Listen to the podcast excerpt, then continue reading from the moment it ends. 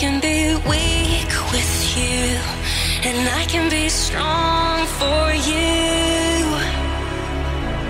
Tenderly taking care, put you together